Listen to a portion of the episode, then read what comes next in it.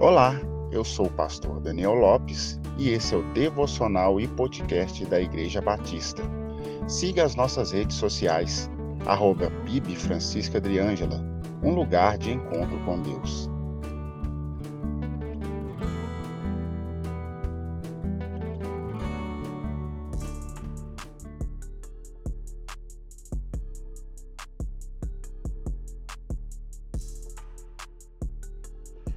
No livro de 2 Samuel, capítulo de número 6, versículos 6 e 7, história essa que também está relatada nos livros de 1 Crônicas, capítulo 13, verso 9, registra uma das mortes mais intrigantes de toda a Bíblia, a morte de Uzá. A morte deste homem aconteceu quando a Arca da Aliança, que era um dos utensílios mais importantes do tabernáculo, simbolizando a santa presença de Deus e sua aliança com o povo, estava sendo transportada em carros de boi da casa de Abinadab.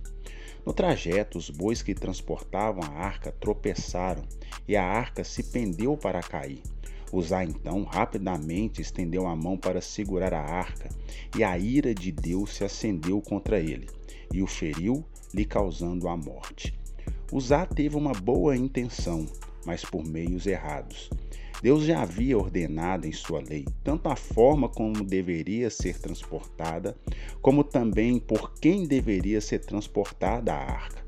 Tudo era uma questão de obediência, temor e reverência a Deus e às suas ordenanças.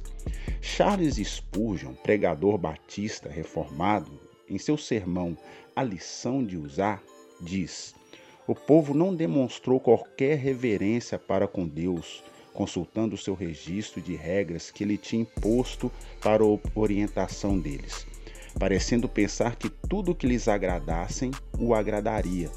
Todo tipo de adoração que eles escolhessem inventar seria suficiente o bastante para o Senhor Deus de Israel. Portanto, isso terminou em fracasso. Deus é santo, suas ordenanças são santas, e por isso ele não as negocia. Precisamos ter a cada dia uma seriedade santa em nossa vida e temor a Deus e suas ordenanças, pois o que importa não é o que penso, mas sim o que as Escrituras dizem. Como diz o ditado popular, de boas intenções o inferno está cheio. Deus lhe abençoe, só lhe deu glória. A Deus honra, glória e louvor para todos sempre.